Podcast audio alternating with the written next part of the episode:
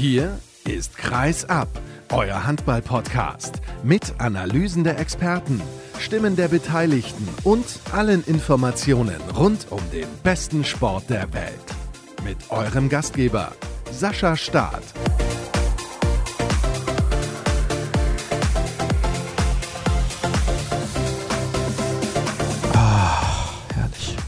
Herrlich. Jetzt kommen die Gäste schon nach Solingen, um mit mir zu sprechen. er lacht schon. Finn Ole Martins ist hier. Herzlich willkommen. Grüße. Schön, dass ich da sein darf. Danke. Das freut mich. Und hallo an alle da draußen zu Episode 299. Und das bedeutet nächste Woche Episode 300. Wie viele davon hast du nicht gehört? Gib's offen zu vom. Es ist schon zweistellig, ich weiß es nicht. Zehn? Na, lass es neun sein. Aber das freut mich natürlich, dass du quasi vor der Jubiläumssendung nochmal reinschaust. Du hast ja auch während der Europameisterschaft mal genau. kurz reingeschaut sozusagen. Gar nicht so lange her. Ja, deinen Input gegeben. Jetzt bist du hier heute in der Nähe in Erkrath. Heute Abend werden die German Handball Awards verliehen. Das ist eine tolle Initiative. Finde ich auch gut, dass das endlich mal gemacht wird. Mal gucken, ob man das in Zukunft noch ein bisschen größer aufziehen kann und vielleicht ja auch einen Zeitpunkt in der Saison findet, wo alle Gewinner dann vor Ort mit dabei sind. Aber darum soll es heute nicht gehen. Wir sprechen natürlich über die zweite Liga, denn da bist du großer Experte, nicht nur da, aber vor allem auch dort in der zweiten Liga mit dem HBL2 Podcast der Liquimoli Handball Bundesliga und wir sprechen über GWD Minden im zweiten Teil der Sendung. Da herrscht ein bisschen Chaos abseits der Platte und im Interview der Woche begrüße ich Vitor Baricelli. Da reisen wir ja sozusagen dann von Brasilien an den Bodensee, aber dazu dann später mehr. Lustige Reise, ja. Gefällt mir. Soling, Bodensee, Brasilien. Ja, ja, ich glaube, am liebsten wären wir alle aktuell in Brasilien, aber das Wetter ist halt so, wie es ist im Februar in Deutschland. Zweite Liga. Ich habe ja dann immer so eine Schlagzeile und die ist aktuell dann Unterhaus wird zum Tollhaus. So fühlt es sich momentan ein bisschen an. In Lübeck beispielsweise, wo du dich ja noch ein bisschen besser auskennst als bei allen anderen Mannschaften, da ist es so, die wechseln den Trainer, gewinnen drei Spiele am Stück, unter anderem zu Hause gegen den VfL Gummersbach. Erklär es mir bitte, weil ich verstehe es nicht. Also ich bin ja immer ein Verfechter der Tatsache, es liegt nicht am Trainer. So, und ich fand Piotr Pschibecki immer cool, seitdem er da hingekommen ist, aber es hat sich ja jetzt im Laufe der Saison schon angedeutet, irgendwas stimmt da dann doch nicht und es lief nicht. Der VfL, klar haben sie immer wieder über die Jahre hinweg Verletzungsprobleme, aber sie waren meilenweit von dem entfernt, was sie können, auch vom Potenzial her. Und dann hat man ja schon gemerkt, in welche Richtung das geht, als klar war, im Sommer wird Schibetzke gehen. Und als dann aber Michael Roth kam, ist offensichtlich ein deutlicher Ruck durch die Mannschaft gegangen. Ich habe selten gesehen, dass eine Mannschaft so verändert ist durch einen, einen Trainerwechsel. Die Mannschaft hat ein ganz anderes Selbstbewusstsein. Die Mannschaft ist viel agiler, also tritt einfach mit so einer breiten Brust auf und haut dann eben auch mal Gommersbach weg. Das war sehr, sehr überraschend vor allem zu diesem Zeitpunkt. Gummersbach ja nach wie vor der Top-Favorit auf den Aufstieg, aber zu den Gummersbachern kommen wir dann gleich noch. Da müssen wir natürlich ein bisschen in die Tiefe gehen. Wir alle wissen, glaube ich, also alle, die zumindest bei Kreisab reinhören, wissen so im Ansatz, was Michael Roth für ein Trainertyp ist. Der ist jemand, der dafür sorgt, dass die Spieler sich wohlfühlen, dass die eben dieses Selbstvertrauen haben und so weiter und so fort. Ich glaube, Piotr Cibecki ist ein sympathischer Charakter. Was ist er denn für ein Typ Trainer gewesen, dass die Diskrepanz zwischen diesen beiden Arten von Trainer so groß ist? Er ist ein Trainer mit hohen Ansprüchen.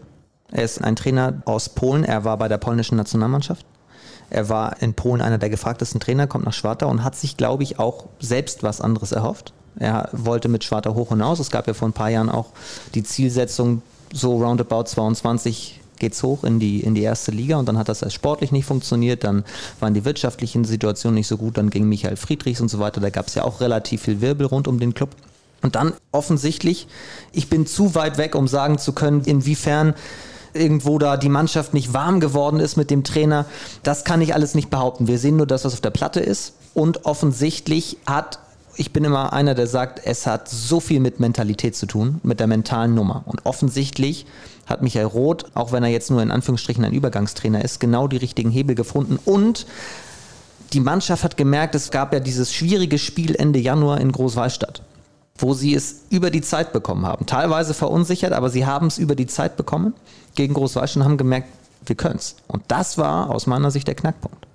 Ja, also es gibt ja immer wieder solche Schlüsselspiele, das ist ja logisch, aber das war anscheinend eins. Jetzt wird David Röhrig im Sommer der Trainer. So eine Übergangslösung kann Vor- und Nachteile haben. Die Rhein-Neckar-Löwen. Ja, genau. Wir haben ja letztens über die Rhein-Neckar-Löwen gesprochen und das ist ja dann auch so eine Sache.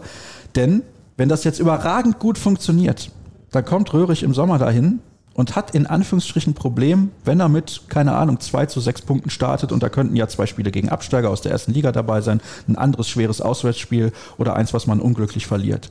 Und dann heißt mit Schorle Rot, das hat aber super geklappt. Ist das ein Problem, so eine Übergangslösung? Ich finde schon.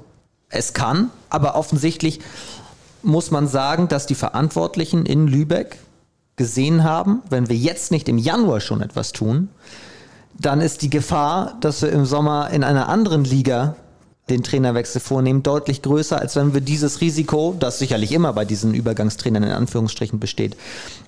Warte, jetzt fehlt mir das Verb. Dann ist die Gefahr gegeben. So ist es. Aber vielleicht ist ja auch gerade das die Chance für Michael Roth.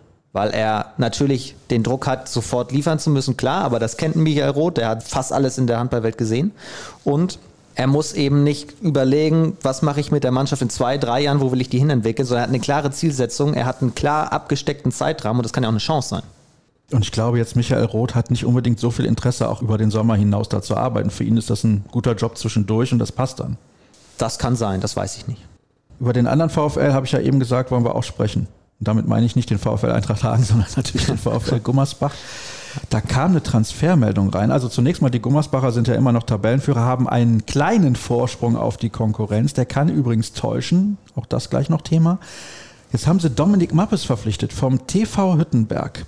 Mappes hat ja vorher schon bei den Eulen Ludwigshafen gespielt und auch beim HC Erlangen. Das hat nur so semi gut funktioniert, sage ich jetzt mal. Ist ein toller Spieler. Du hast mir im kurzen Vorgespräch auch gesagt, für dich der beste Spieler der zweiten Liga. Aktuell ja. So, also der Aufschwung von Hüttenberg ist auch mit ihm verbunden, das müssen wir einfach so sagen. Und er spielt fantastisch, ist der Topscorer bei denen. Das ist ein Wahnsinn. Der Dreh- und Angelpunkt. Und er fühlt sich eben bei diesem Verein wohl. Zu diesem Verein gehört er. Hat es dich überrascht, als du gehört hast, er geht jetzt zum VfL Gummersbach? Denn manche Spieler brauchen diese Nestwärme, sag ich jetzt mal. Die gibt es bei den Eulen Ludwigshafen, glaube ich, auch. In Erlangen gab es die ein bisschen weniger. Und Nestwärme beim VfL Gummersbach ist so eine Sache, weil die Erwartungen halt sehr, sehr hoch sind. Das weißt du natürlich sehr gut, weil du an Gummersbach dicht dran bist. Deswegen, also sagen wir mal so, mich hat es überrascht, weil der Vertrag so langfristig ist. Als er zurückgekehrt ist, wurde der ja direkt so angelegt. Er hat sich wohl gefühlt. Er fühlt sich auch sicherlich immer noch wohl. Das ist so ein Wechsel mit die Chance muss ich nutzen. Und Gummersbach wird ja, behaupte ich auch, mit dem Kader müssen sie hoch, wollen sie hoch, werden sie auch hochgehen. Das ist seine Chance, Bundesliga nochmal zu spielen und zu zeigen, ich kann mich dann doch bei so einem Verein durchsetzen. Ich glaube, damit hat das ganz, ganz viel zu tun, weil du hast Erlangen und die Eulen angesprochen. Aber auf der anderen Seite, langfristiger Vertrag, da wurde ja sich von beiden Seiten sehr viel versprochen bei dem Wechsel nach Hüttenberg. Und es geht ja auf. Es geht ja wirklich seit Sommer auf. Er spielt ja fantastisch. Und deswegen hat er auch Hüttenberg gesagt. Uns hat das sehr überrascht, als er mit uns auf uns zugekommen ist für den Wechsel. Siehst du das dahingehend ein bisschen kritisch, dass er vor ein paar Monaten noch sagt, das ist mein Verein, da möchte ich spielen und jetzt auf einmal kippt er eigentlich völlig um? Meine romantische Seite sagt ja. Die andere Seite sagt, ich kann es aber absolut verstehen, das würde wahrscheinlich jeder auch machen, wenn er die Chance hat, der Spielmacher beim Bundesliga-Aufsteiger zu werden, wenn es denn richtig gut läuft, wenn er, sagen wir mal, die Leistung konstant dann übertragen kann. Da müssen wir natürlich ein Fragezeichen hinmachen, das ist Spekulation, aber er will es versuchen. Du hast eine romantische Seite, ja? Zumindest eine Traut man mir nicht zu, ja, doch, doch. aber ein bisschen, also na klar, muss man sagen, das passt mit Hüttenberg. Der Vertrag war so angelegt, müssen wir sagen. Und wie gesagt, der sportliche Erfolg Hüttenberg ist ja auch noch oben dran. Also wer sagt denn, warum er nicht nächste Saison mit Hüttenberg Bundesliga spielen könnte? Es ist ja nicht ganz auszuschließen. Ich schaue gerade nochmal auf die Tabelle. Ich meine, Hüttenberg hätte nur zwölf Minuspunkte bislang und das sind natürlich auch wenige. Und wenn sie alle anderen Spiele, also die Nachholspiele, die sie haben, gewinnen würden, dann könnten sie auf den zweiten Platz klettern. Das genau. wäre ja schon kurios, wenn er mit Hüttenberg aufsteigen würde. Also Hüttenberg hat 19 Spiele absolviert, Nordhorn 22. Und ja, du hast es vorgerechnet, es ist möglich. Also Hüttenberg, Nordhorn, Hamm, Gummersbach, Glaubst Vielleicht ja noch die Eulen, die haben auch, die sind zwar in der Tabelle weiter hinten, aber sie haben einfach erst 18 Spiele absolviert. Glaubst du, das wird was machen mit dem TV Hüttenberg im weiteren Saisonverlauf? Ist möglich. Ist möglich. Wäre sehr, sehr schade, weil sie es bislang wirklich verdient hatten, auch lange oben dran zu bleiben. Und zwei andere Vereine, die da richtig oben mit dabei sind, hast du gerade noch angesprochen. Nordhorn hat sich richtig gefangen und hat natürlich auch einen sehr, sehr guten Kader. Hamm hat seit vielen Jahren Ambitionen, möchte mal wieder hoch, hat eine schicke Halle, also eine schicke Halle für so einen Verein wie den ASV Hamm Westfalen. Hat einen Fabian Hüßmann, der einfach, Oh, ja. Hüßmann, der einfach 17 Tore in einem Spiel wirft. Was war da eigentlich los? Ja, keine Unfassbar. Ahnung. Ich habe es nicht gesehen, es war gegen Tusem Essen, aber Hat alles geklappt im zweiten Durchgang. 17 Alles. von 18 kann man mal machen. Also, das ist das, was ich eingangs gesagt habe. Diese zweite Liga ist eigentlich ein Tollhaus, weil man auch nicht weiß, was passiert. Der letzte, der TUS Ferndorf, ist nach Hagen gefahren. Hagen ja als Aufsteiger super reingekommen in die Saison, am Anfang ganz oben mit dabei gewesen, immer noch Sechster. Also die sind absolut zufrieden, da bin ich sicher. Und gewinnt dort mit zehn Toren Unterschied. Zuletzt- verdient. Ja, ja, absolut. Zuletzt habe ich mit jemandem darüber gesprochen, zweite Liga, ja, das ist eigentlich, also unvorhersehbar, logisch. Er meinte für ihn die beste Sportliga der Welt. Weil eben ja nichts zu prognostizieren ist, das sportliche Niveau natürlich sehr, sehr hoch. Gut, dann habe ich gesagt, es gibt auch noch sowas wie die NFL oder so. Aber er war völlig begeistert und auch ein bisschen zu Recht, weil es ist tatsächlich so. Wer hätte vor der Saison gedacht, dass Rostock und Hagen, zwei der Aufsteiger, aktuell auf den Plätzen 5 und 6 stehen. Empor Rostock hätte nie jemand gedacht. Wobei auch beide Vereine das Ganze langfristig anlegen und bei vielen ja nicht als normale Aufsteiger in Anführungsstrichen gelten. Wenn wir jetzt beispielsweise an Fürstenfeldbruck letzte Saison denken, die ein fantastischer, sympathischer Aufsteiger waren, auch mal Hamburg geschlagen haben, Gummersbach in eigener Halle geschlagen haben und trotzdem dann eher, ohne jemandem zu nahe zu treten, ein klassischer Aufsteiger waren. Hagen hat sich im Sommer super verstärkt, da ist auch ein bisschen finanzielle Stärke dahinter. Empor Rostock, seitdem Till Wichers dort übernommen hat vor mehreren Jahren. Ich glaube, jetzt sind es schon fünf, wenn ich richtig bin. Ja, fünf Jahre. Till Wichers baut da aus der dritten Liga konstant was auf mit so vielen Spielern. Der Kader ist einfach so homogen und sie haben es über Jahre hinweg versucht. Erste Saison gegen Abstieg gespielt, zweite Saison stabilisiert, schon obendran gerochen. Dann ja in letzter Sekunde den Aufstieg verpasst und dann endlich geschafft letzte Saison dieser Kader ist, ist so gut, dass es mich zumindest nicht wundert, dass sie mit dem Abstieg nichts zu tun haben werden. Und man hört ja an der einen oder anderen Stelle, Robin Breitenfeld hat es bei mir im Podcast auch gesagt, dass Rostock in den nächsten Jahren sich auch vorstellen kann, in dieser Liga sich höher zu orientieren. Also glaubst du, das ist ein Verein, auf den müssen wir richtig aufpassen? Ja, möglich. Okay. Ja, dann haben wir natürlich noch Vereine wie Tusem Essen, wie Bietigheim oder Coburg. Coburg, die dümpeln ja im unteren Mittelfeld rum auf Platz 13 momentan. Da wundert man sich natürlich auch. Sie haben den Trainer schon gewechselt. Das hat auch nicht so wirklich was gebracht. Aber das sind natürlich dann auch Vereine, die in den letzten Jahren in der ersten Liga gespielt haben. Dann sind die Ansprüche direkt wieder hoch. Beziehungsweise man möchte am liebsten direkt wieder aufsteigen. Das klappt halt eigentlich fast kaum. Also dann haben wir noch eine Mannschaft wie Bayer Dormagen mit sehr, sehr viel Tradition. Aue auch eigentlich ein klassischer Zweitligist immer gewesen. Großwaldstadt ein großer Name. Das ist eben der Punkt. Du kommst in diese Liga und wir haben da ja schon mal drüber gesprochen vor einigen Monaten und du weißt gar nicht, ja, hast ein paar Spiele absolviert, wo du wirklich stehst, dann kommen natürlich noch Absagen dazu und dann kann die Saison schon relativ schnell im Eimer sein. Also für mich ist es dann auch schwer nachzuvollziehen, warum Verantwortliche vielleicht dann die Geduld verlieren, warum sie Angst haben, beziehungsweise vielleicht ist es doch nachvollziehbar, weil es eben sehr, sehr schnell nach hinten losgehen kann. Das ist so. Und es spielen, du hast gerade gesagt, super viele Faktoren mit dazu. Bayer Dormagen für mich das beste Beispiel. Letzte Woche, nachdem Ferndorf in Hagen gewonnen hat, letzter gewesen. Jetzt gewinnt Dormagen in Bittigheim, sind sie vorletzter. Aber sie sind unten drin, wurden von dem einen oder anderen fast schon tot gesagt. Das sind sie noch lange nicht. Aber Dormagen letzte Saison oben mit dran, Großwallstadt. Mega Rückrunde gespielt. Da kommen dann Verletzte dazu, Corona und so weiter. Und dann bist du eben unten drin und dann bist du in der, in der Spirale. Wie man da rauskommen kann, hat Großwallstadt letzte Saison gezeigt. Da waren sie im Januar auch ganz unten und haben dann eben diesen Wahnsinnslauf gehabt über mehrere Monate. Aber diese vielen Faktoren und wenn du dann einmal unten drin bist, macht es eben so schwierig, weil diese Phrase, jeder kann jeden schlagen, ist dann sowohl Risiko als auch Chance, weil sie in dieser Liga einfach keine Phrase ist, sondern zutrifft. Also ich habe Bock auf die nächsten Wochen der Saison in der zweiten Handball-Bundesliga. Klar, in allen anderen Wettbewerben auch, aber packt's dann Gummersbach? Ich bin mir noch nicht sicher. Jetzt hat sich Bosovic verletzt, das ist ja deren Top-Linkshänder im Rückraum und dann weiß ich nicht, wenn der jetzt ja, so sechs Wochen ausfällt, wie sie es prognostiziert haben, die haben auch keinen einfachen Spielplan, habe ich mir auch extra nochmal angesehen. Klar ist auch erst die Hälfte der Saison mehr oder weniger absolviert und man muss fast gegen alle Mannschaften nochmal spielen, aber es sind sehr, sehr viele schwere Auswärtsspiele auch mit dabei. Ich weiß es nicht. Ich glaube tatsächlich, dass sich das alles wieder erst am letzten Spieltag entscheidet. Ich meine, das ist das, was wir neutralen Beobachter uns natürlich auch wünschen, aber. Aber das ist eben das Problem, du hast es gerade schon angesagt, wenn diese Liga so, so sportlich interessant ist und so spannend, alles, was wir sagen, dieser ganze Podcast gerade, dreht sich eigentlich im Raum der Spekulation, weil eben alles möglich ist. So. Und das heißt, Gummersbach unter normalen Voraussetzungen mit dem Kader können sie auch mal die eine oder andere Verletzung auffangen und müssten eigentlich von den Ambitionen dann da oben bleiben. Aber dann kommt eben Norton mit dem Georg Pöhle, der trifft, wie er will. Dann Hamm hat sich immer so ein bisschen unter dem Radar jetzt diese Saison, aber rangepirscht ist plötzlich da. Hüttenberg spielt fantastisch. Eulen, wie gesagt, würde ich noch lange nicht abreden oder ausschließen. Tusem Essen müssen wir auf dem Radar haben. Es ist wirklich ein Wahnsinn. Ja, zumal bei den Eulen Ludwigshafen Henrik Wagner vielleicht dann wieder seine Form findet und der kann eh die halbe Liga kaputt schießen. Also so ist es. Von daher. Du hast jetzt einen Wunsch frei und darfst dir zwei Aufsteiger wünschen in die erste Liga. Ich behaupte, es sind Rostock und Lübeck.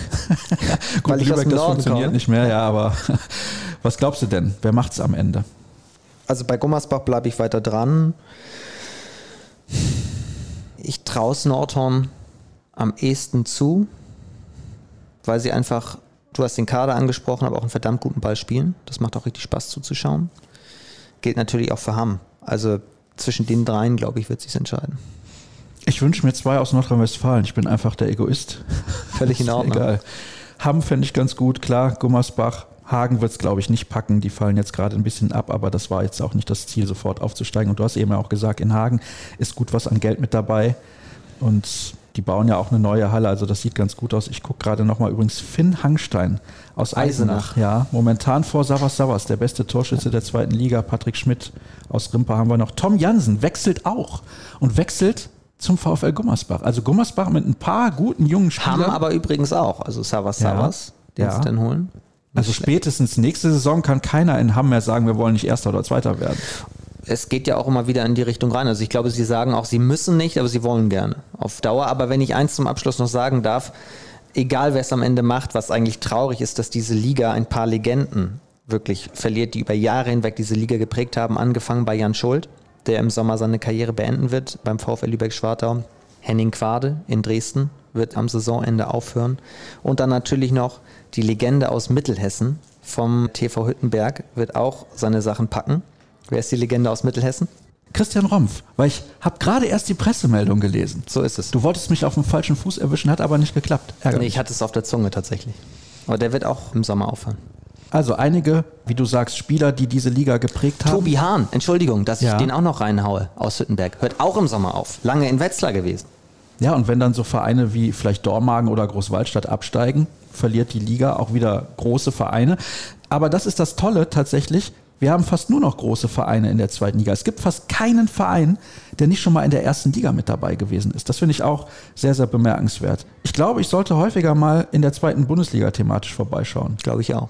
Mal gucken. Vielleicht hast du ein paar Tipps für mich, was Gäste angeht. Da bin ich mir relativ sicher. Vom herzlichen Dank. Gerne. Extra nach Solingen gekommen. Naja, nicht ganz wegen Kreisab, aber fast. Aber auch. Aber auch. Das freut mich auf jeden Fall. Dir natürlich später viel Spaß bei den German Handball Ich Awards. danke dir.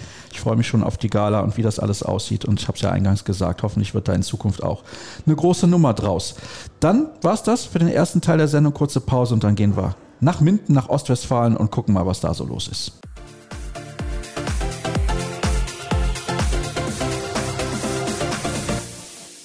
Jetzt haben wir eben über die zweite Liga gesprochen, hauptsächlich. Ja, ich weiß, da passt es vielleicht ein bisschen ins Bild, dass wir jetzt über GWD Minden diskutieren werden. Wird der ein oder andere sagen, hm, da treibt er wieder ein bisschen Schabernack. Aber schauen wir auf die Tabelle der Liquimoli Handball Bundesliga und wir sehen, GWD ist das Schlusslicht mit acht Zählern. Aber es sah schon mal bedeutend schlechter aus.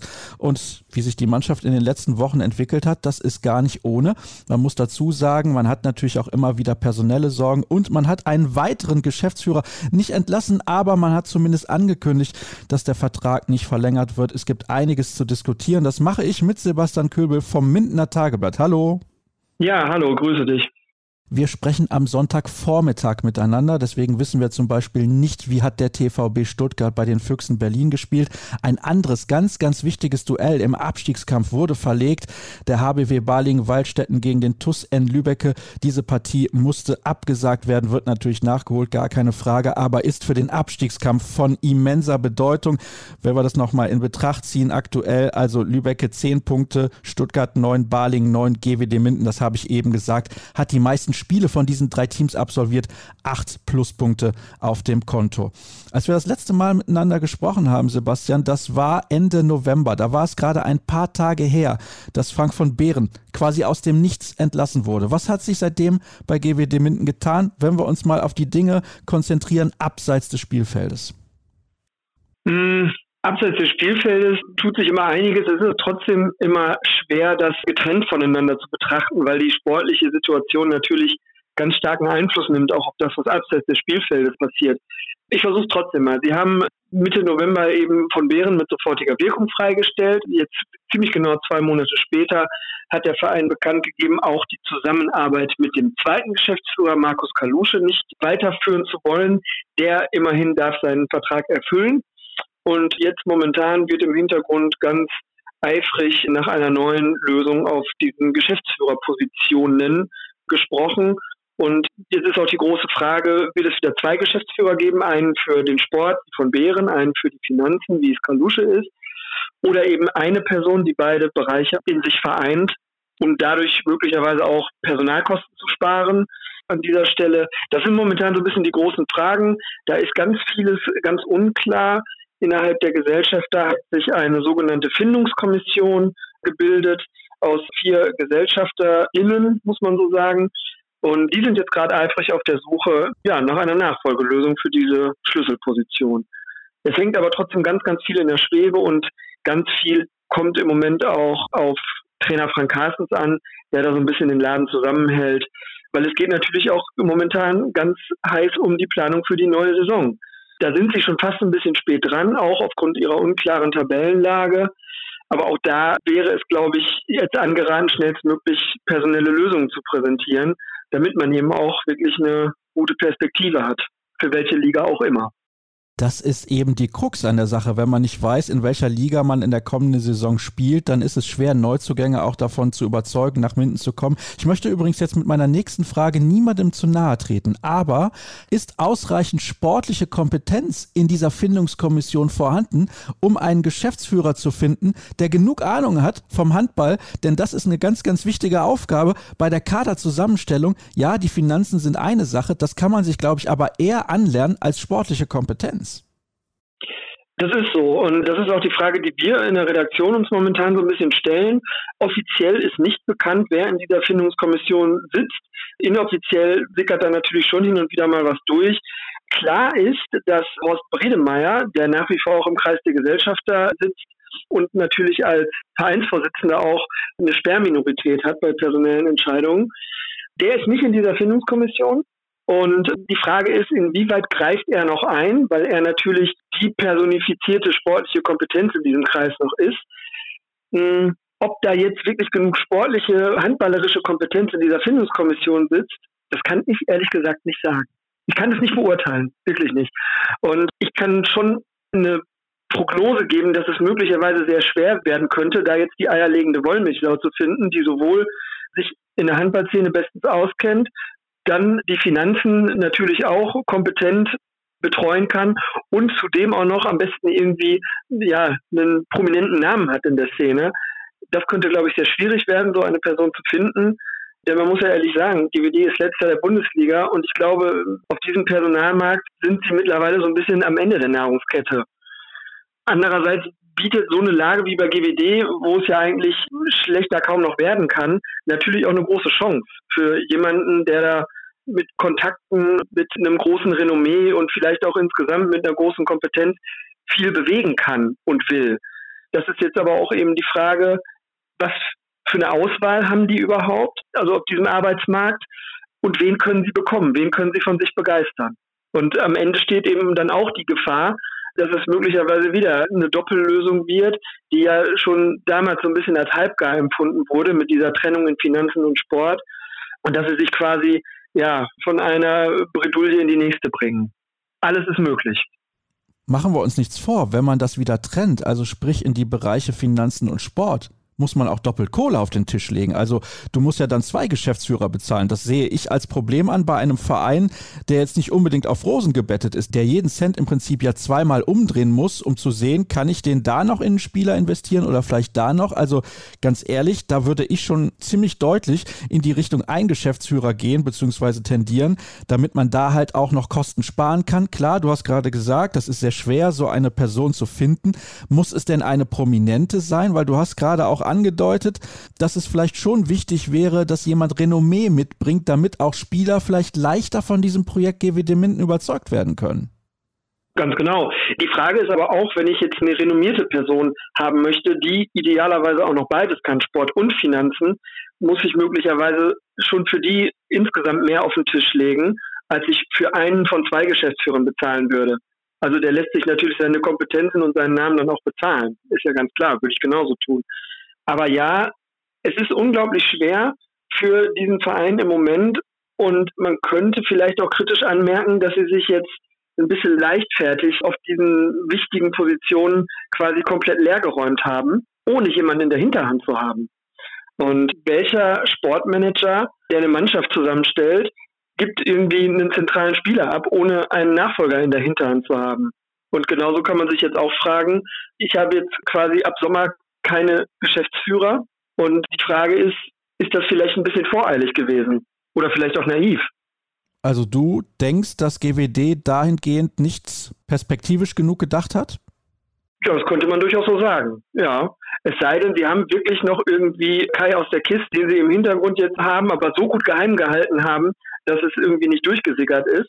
Aber den Eindruck macht es im Moment nicht. Also momentan sind sie tatsächlich ergebnisoffen auf der Suche das ist unser letzter Stand. Und wir tappen da selbst so ein bisschen im Dunkeln und sind jetzt einfach mal gespannt, was da passiert dann erkläre mir doch, wie es Frank Carstens gleichzeitig schafft, denn das kann man, glaube ich, so formulieren, trotz der Unruhen im Umfeld die Mannschaft sportlich wieder einigermaßen auf Kurs gebracht zu haben. Denn du hast ja, als wir das letzte Mal miteinander gesprochen haben, im November auch feststellen müssen, diese Mannschaft ist unglaublich schlecht in die Saison gestartet. Dann haben wir auch noch auf den Spielplan geschaut und auch festgestellt, hu, das könnte richtig haarig werden für diesen Verein in den nächsten Wochen. Sie haben aber trotzdem die Kurve einigermaßen bekommen. Klar, sie sind immer noch letzter, aber sie sind ja nur einen Sieg vom rettenden Ufer entfernt. Das hätten wir, als wir im November diskutiert haben über GWD, nicht im Ansatz erwartet. Genau, und das ist wirklich vielleicht die größte Leistung in diesem ganzen Wirrwarr, das da momentan herrscht. Also Frank Carstens ist momentan derjenige, der diesen Laden da zusammenhält. Das muss man einfach so sagen. Sportlich in der Arbeit mit der Mannschaft sowieso, dass er es da eben schafft, das so weit von der Mannschaft fernzuhalten, dass man eben auch vernünftig arbeiten kann. Und parallel ja eben auch dieses ganze Transfergeschehen, was gerade auf ihn einprasselt. Die sind ja auch auf der Suche gewesen, muss man jetzt sagen, nach einer kurzfristigen Winterverstärkung. Das ist auch fast alles bei Frank Carstens aufgelaufen, Gespräche mit Beratern und so weiter und so fort. Also auf dem liegt schon momentan eine, eine ganze Menge und er verhehlt auch nicht, dass das gerade eine sehr, sehr fordernde Zeit für ihn ist. Und jetzt haben sie ja diesen Wintertransfer endlich getätigt.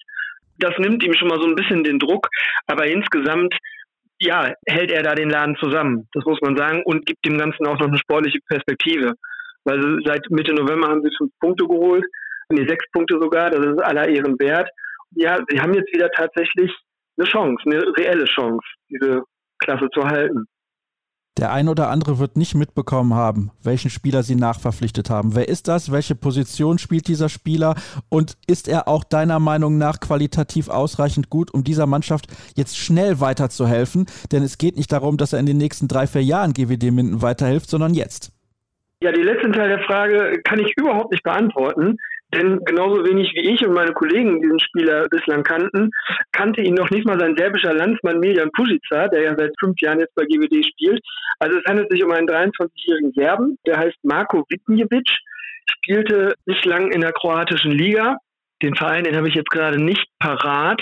Ist auf jeden Fall eigentlich nicht das Profil, das sie gesucht haben. Sie haben nämlich gesucht einen erfahrenen oder sie haben einen Spieler gesucht, der so gut ist und so gestanden, dass er ihnen sofort weiterhilft. Jetzt haben sie einen Spieler geholt, der sehr gute Anlagen hat, von dem aber gar nicht so richtig klar ist, wie der sich in der Bundesliga zurechtfindet. Es haben sich einige Optionen auf diesem ganzen Wintertransfermarkt für GWD leider zerschlagen. Das hat wohl auch sehr viel Nerven gekostet. Jetzt sind sie auf den letzten Drücker quasi bei dem Wigniewicz angelandet. Und selber sagen können sie auch noch gar nichts über den, er noch nicht trainiert in Minden. Da gibt es noch ein paar arbeitsrechtliche offene Fragen, weil er ja Serbe ist. Serbien ist nicht EU-Mitglied. Und ich glaube, sind jetzt gerade dabei und hoffen, dass sie das bis nächste Woche geklärt haben, damit er dann eben auch schnell zur Mannschaft stoßen kann. Also ganz ehrlich, Sebastian, wenn ich mir jetzt deine letzte Antwort nochmal durch den Kopf gehen lasse, das ist ja Chaos pur.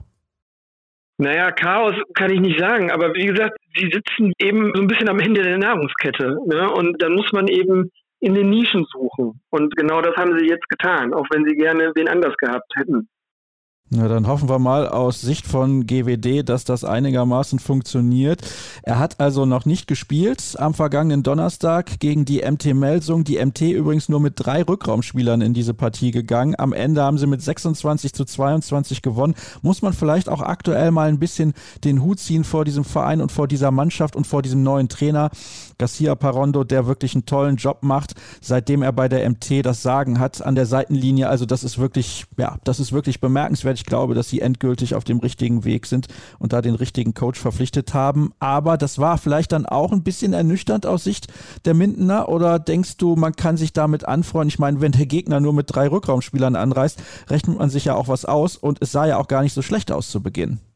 Das war sicherlich total ernüchternd für GWD. Ja, Melsung ist eine Mannschaft, ein Verein, mit dem GWD zurzeit eigentlich nicht mithalten kann auf dem Papier. Aber wenn die da nur mit drei Rückraumspielern anreisen, die auch eigentlich fast durchspielen mussten, dann ist das natürlich klar enttäuschend. Und genauso hat die Mannschaft am Ende auch reagiert.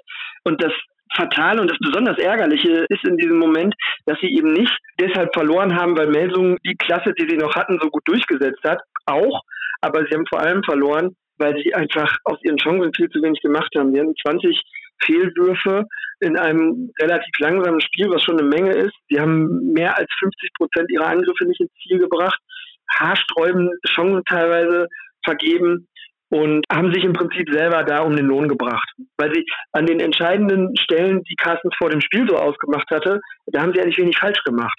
Also sie haben das Tempospiel gewonnen, sie haben eine gute Abwehr gestellt, sie haben auch vorne technische Fehler vermieden, also haben diese, diese spanische Abwehr der Melsunger nicht so richtig zur Entfaltung kommen lassen. Wenn man dann aber eben aus seinen Chancen zu wenig macht und teilweise elf Minuten vor der Pause kein Tor erzielt, dann reicht es eben nicht. Und genauso war eben die Stimmung in der Mannschaft auch.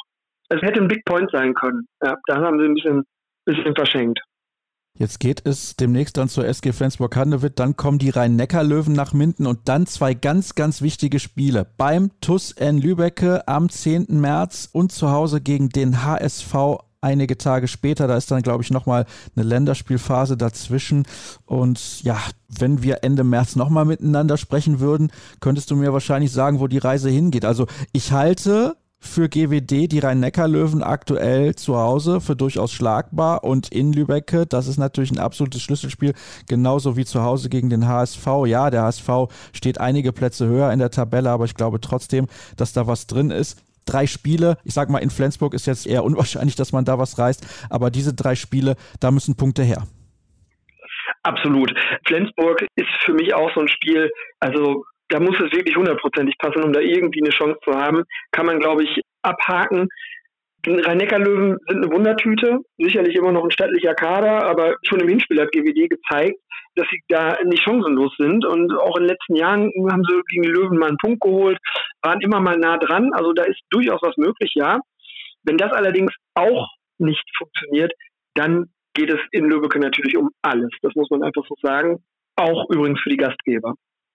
Ja, das ist tatsächlich so. Also da wird auf jeden Fall Feuer drin sein in dieser Partie. Da freue ich mich auch schon drauf. 10. März, da solltet ihr auf jeden Fall reinschauen, wenn ihr das passende Abo habt bei den Kollegen von Sky. Der TUS in Lübecke gegen GWD Minden, das ist das Mühlenkreis Derby. Das alleine schon, das alleine schon ist ja eine Partie, wo man auf jeden Fall mal reinschauen sollte und dann noch in der aktuellen Tabellenkonstellation. Eine Frage habe ich noch zum Abschluss. Amine Damul, muss ich sagen, also der gefällt mir richtig gut der ist so gut, meines Erachtens, der wird nicht lange bei GWD Minden bleiben. Der ist der ist deutlich zu gut für diesen Verein und diese Mannschaft. Ja, das haben sie natürlich erkannt und sie sind auch gerade dabei. Das ist einer der Spieler, mit dem sie gern verlängern wollen. Jetzt der Vertrag läuft zwar noch nicht aus, der Zwei-Jahres-Vertrag, aber sie wollen natürlich ihn längerfristig an GWD binden. Das ist momentan so die eine personelle Baustelle, die andere ist Malte Semisch. Den wollen sie auch gerne halten als Identifikationsfigur, der mit seinen Leistungen natürlich auch ganz stark dazu beigetragen hat, dass GWD jetzt überhaupt wieder in Schlagdistanz ist. Ja, und darüber hinaus kommt natürlich auch insgesamt so die Kaderplanung für die neue Saison, die da, die da gerade so ganz dringend ist. Und wäre natürlich jetzt nicht schlecht, wenn man nach den ersten Verlängerungen, das war im Dezember die beiden Rechtsaußen, Max Starr und Thomas Urban, wenn man jetzt wieder mal ein personelles Signal setzen würde und Damul, das wäre, glaube ich, schon jetzt ganz schick, wenn man da irgendwie eine Verlängerung hätte. Eben auch als Signal für weitere Spieler im aktuellen Kader oder eben auch potenzielle Zugänge. Tamul kommt auf vier Tore im Schnitt pro Partie, spielt ja auf Rückraummitte, also den Namen sollte man sich auf jeden Fall merken. Und weil du gerade gesagt hast, Semisch zuletzt mit starken Leistungen. Ich nenne jetzt mal seine Quoten seit dem 15. Spieltag in den einzelnen Partien. 38 Prozent, 34, 38, 37, 30, 31, 34. Wirklich sensationell stark, da müssen wir nicht drüber diskutieren. Im Schnitt wahrscheinlich so um die 35 Prozent und bringt man das auf eine ganze Saison gesehen, dann muss man wirklich sagen, ist das absolute Spitzenklasse. Es ist aber so, aktuell sind sie eben Tabellenschlusslicht. Mal gucken, was die nächsten Partien so bringen werden. Sebastian, vielen Dank für deine klaren Worte auch. Es ist nicht alles ja, nicht alles wunderbar bei GWD Minden. Das wäre auch sehr, sehr verwunderlich beim aktuellen Tabellenstand. Aber zumindest ist die Mannschaft rein sportlich gesehen derzeit auf einem guten Weg, trotz der Niederlage gegen die MT Melsung am Donnerstag. Und dann gibt es noch das Interview der Woche. Darauf solltet ihr euch freuen. Das ist sehr, sehr interessant. Wir reisen nach Brasilien und an den Bodensee gleichzeitig mehr oder weniger. Also eine kurze Pause noch und dann sind wir gleich zurück.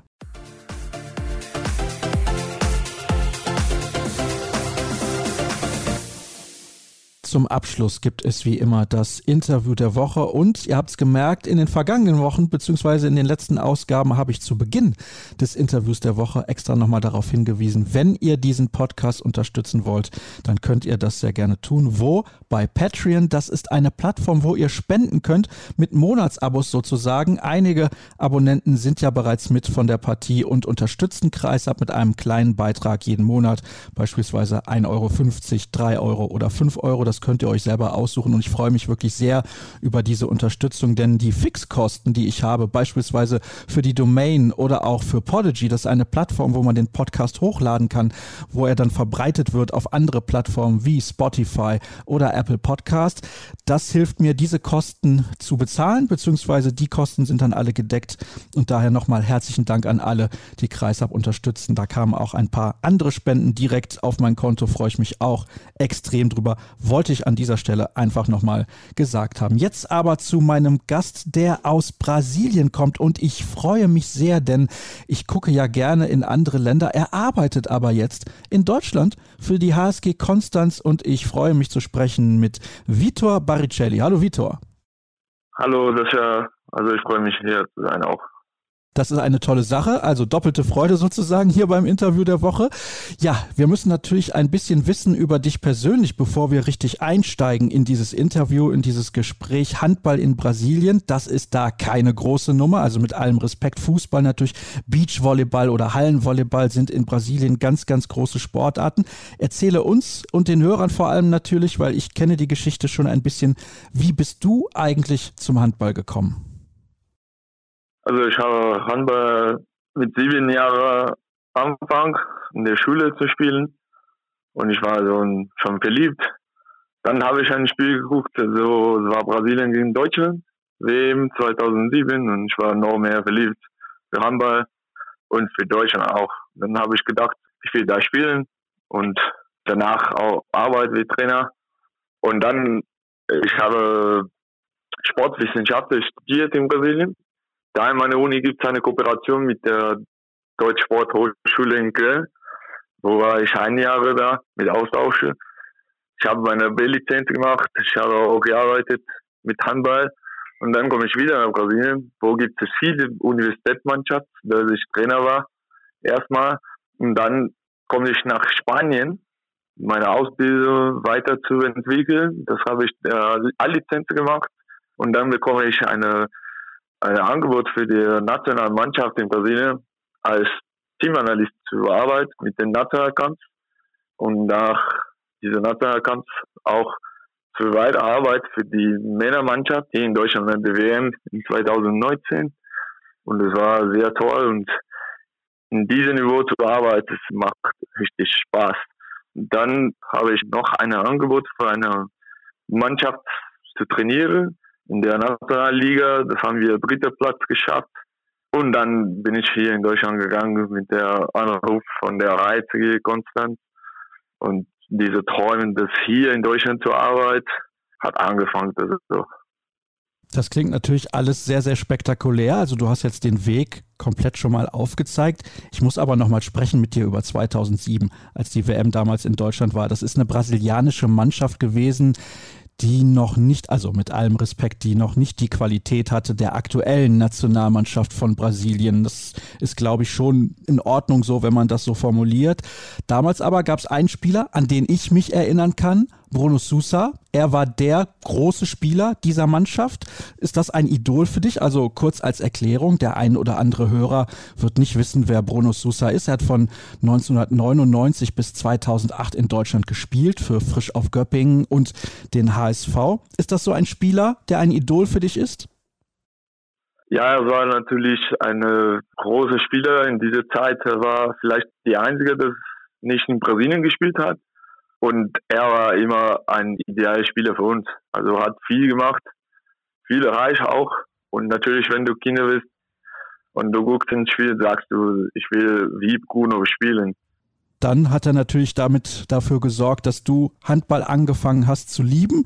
Du hast jetzt gerade auch schon gesagt, du wolltest sofort nach Deutschland. Warum hat dir das so gut gefallen und warum, warum ist diese Liebe so groß, in Deutschland zu arbeiten, beziehungsweise diese Liebe für Deutschland so groß?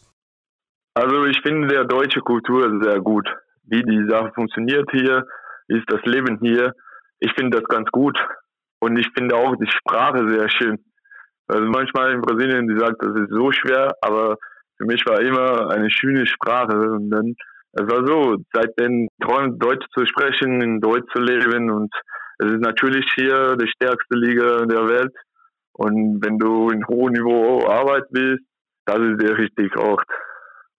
Also, das ist sehr, sehr interessant, dass du das sagst mit der deutschen Sprache, weil viele sagen, es ist nicht so eine schöne Sprache, aber gut, da kann man natürlich lange drüber diskutieren. Du bist jetzt bei der HSG Konstanz und du hast aber auch eben gesagt, du hast an der Sporthochschule in Köln studiert. Sportwissenschaftler bist du. Was für Funktionen hast du bei der HSG Konstanz? Ich bin Trainer für die zweite Mannschaft. Ich bin Athletiktrainer für die erste Mannschaft und mache auch ein paar Sachen im Training dabei und Jugendkoordinator auch. Das sind meine Funktionen hier.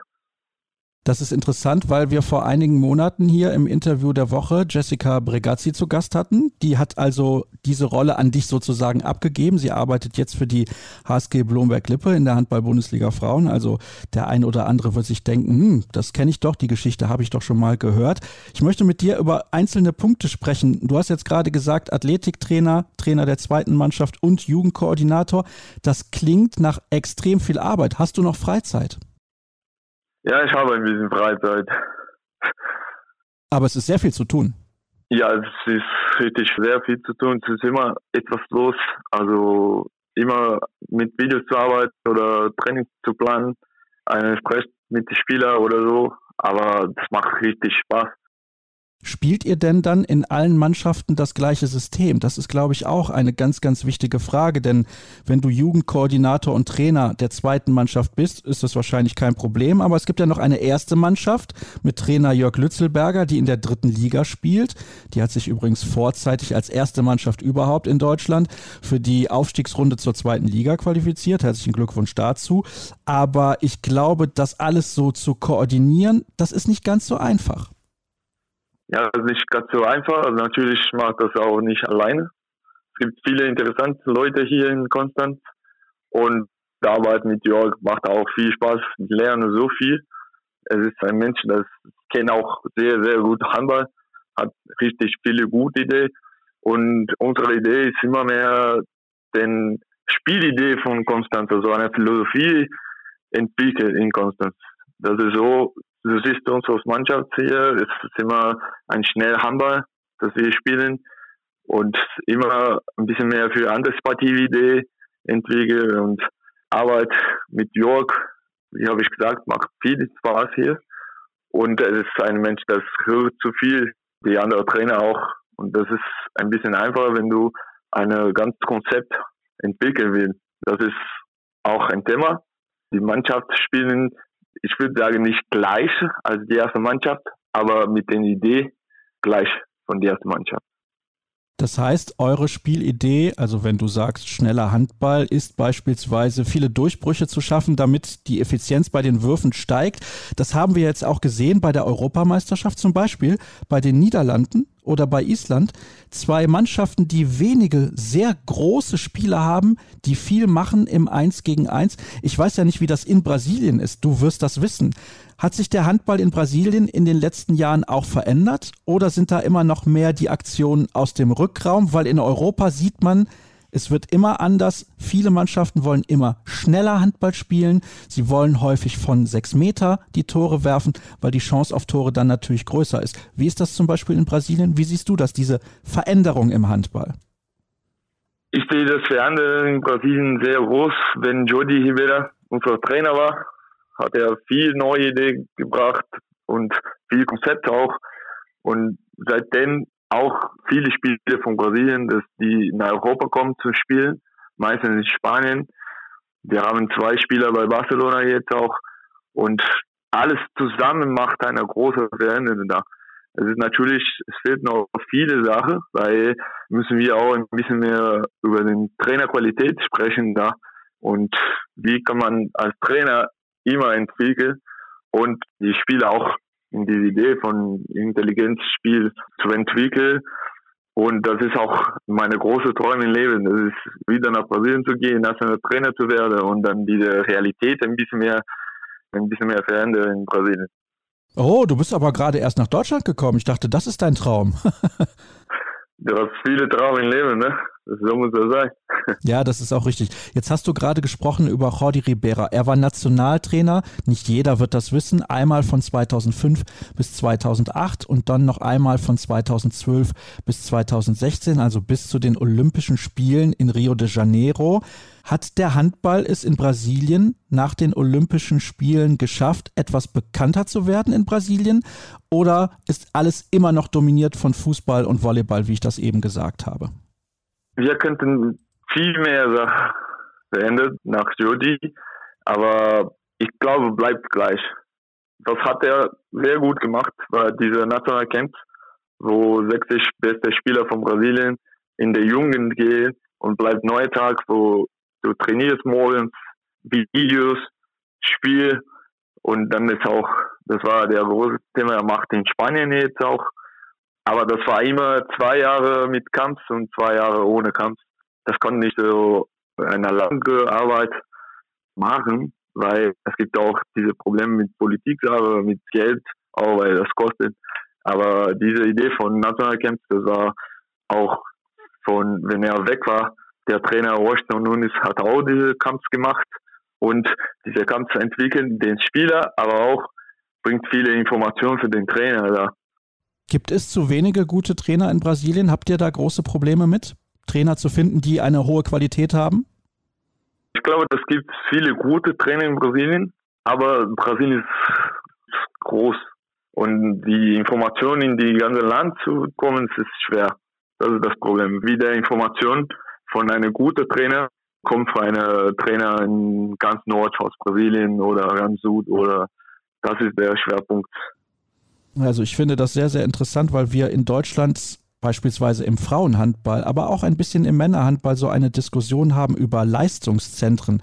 Wo können wir Leistungszentren haben? Und die Wege in Deutschland sind auch nicht unbedingt kurz, aber Brasilien, wissen wir, ist ein riesiges Land, also kann ich mir vorstellen, dass das da ein unfassbar großes Problem ist. Wie war das eigentlich, und jetzt sprechen wir nochmal über dich persönlich, als André Melchert dich angerufen hat? Er ist ja der sportliche Leiter der HSG Konstanz. Ich meine, er muss ja irgendeinen Tipp bekommen haben.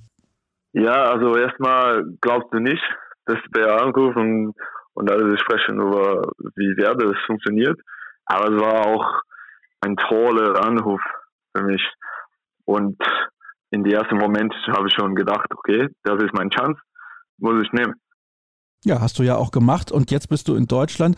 Natürlich frage ich ganz oft, wie ist das? Die Kultur ist eine andere. Du hast jetzt eben schon gesagt, die deutsche Kultur gefällt dir sehr, sehr gut. Gibt es auch etwas Negatives, etwas, was dir nicht so gut gefällt? Wahrscheinlich das Wetter, das ist der Klassiker für alle Brasilianer.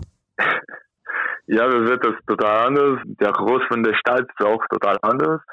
Ich komme aus São Paulo, das ist 12 Millionen Personen, da wohnt und hier in Kontrast nur 80.000. Aber ich glaube, wir sind eine Kultur, das ist ein bisschen mehr für Risiko. Und wegen diesem Thema, es ist auch der Kreativität in Brasilien, es ist richtig groß. Und für mich jetzt ist diese Balance zwischen Kreativität und Sicherheit in Deutschland der große Thema von meiner Arbeit. Glaubst du, es hilft dir vielleicht auch, dass Konstanz nicht so groß ist? Du hast viel Arbeit. Du hast gerade eben gesagt, was du alles machst. Athletiktrainer, Trainer der zweiten Mannschaft und Jugendkoordinator. Glaubst du, es kann dir vielleicht auch helfen, dass du nicht zwölf Millionen Menschen um dich rum hast, sondern nur 80.000, dass du mehr Ruhe finden kannst auch für deine Arbeit, mehr Fokus? Ich glaube, was hilft genau in meiner Arbeit ist die tolle Menschen, das habe ich viel kennengelernt. Es ist eine, eine Verein, das, die sind sehr offen für neue Sachen und die wollen entwickeln und die helfen das. Es ist eine, eine Familie, das die macht alle zusammen und das macht so einfach, also diese neue Leben zu leben. Gibt es denn eine Sache, weil du gesagt hast, der Verein ist offen, also alle möchten auch dazulernen, die du besonders gut mit einbringen kannst, wo du besonders viel Input geben kannst für diesen Verein, damit er vielleicht zum Beispiel nach dem Aufstieg in die zweite Liga, wenn es denn kommt, sich dort auch etablieren kann und von deinem Wissen profitieren kann? Also ich glaube, es gibt nicht eine große Veränderung, das muss ich machen. Ich glaube, es ist immer Weiterarbeit, was die gut machen und entwickle ein bisschen mehr auch mit meiner Idee, aber die Arbeit, dass die HSG macht, ist schon, schon gut, schon hoch. Ja, sonst wäre der Verein ja nicht regelmäßig in der zweiten Liga mit dabei. Ist ein bisschen schade, weil man natürlich auch nicht die besten Bedingungen hat. Man hat immer weite Fahrten zu den Auswärtsspielen und das ist auch ein großes Problem, glaube ich zumindest. Also fassen wir nochmal kurz zusammen. 2007 Deutschland bzw. den Handball richtig lieben gelernt bei dem Spiel Deutschland gegen Brasilien bei der Handball-Weltmeisterschaft damals.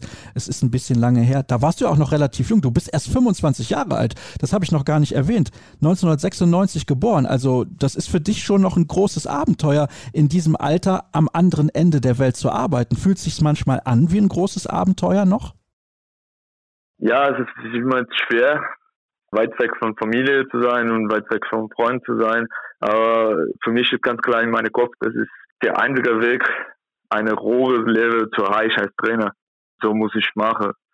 Ja, also manchmal hat man keine Wahl, muss man ein bisschen ins Risiko gehen und ich glaube, die Chancen stehen ja auch relativ gut, dass du erstmal in den nächsten Jahren in Deutschland bleiben wirst. Obwohl du ja eben gesagt hast, dein Traum ist irgendwann Nationaltrainer zu werden von Brasilien. Dabei wünschen wir natürlich viel Erfolg, dass dieser Traum irgendwann in Erfüllung geht. Vielen Dank für deine Zeit. Vito hat Spaß gemacht, mit dir zu sprechen über den Handball in Brasilien, über deinen persönlichen Weg nach Deutschland und über deine Aufgaben bei der HSG Konstanz. Und dann soll es das gewesen sein mit der aktuellen aktuellen Ausgabe. Ich freue mich, dass ihr reingehört habt und wenn ihr weitere Informationen sucht, dann findet ihr die auf den sozialen Kanälen bei facebook.com slash kreisab, bei Twitter at kreisab und bei Instagram Hashtag und Accountname kreisab. Das war's für diese Woche. Nächste Woche sind wir wieder für euch da. Tschüss.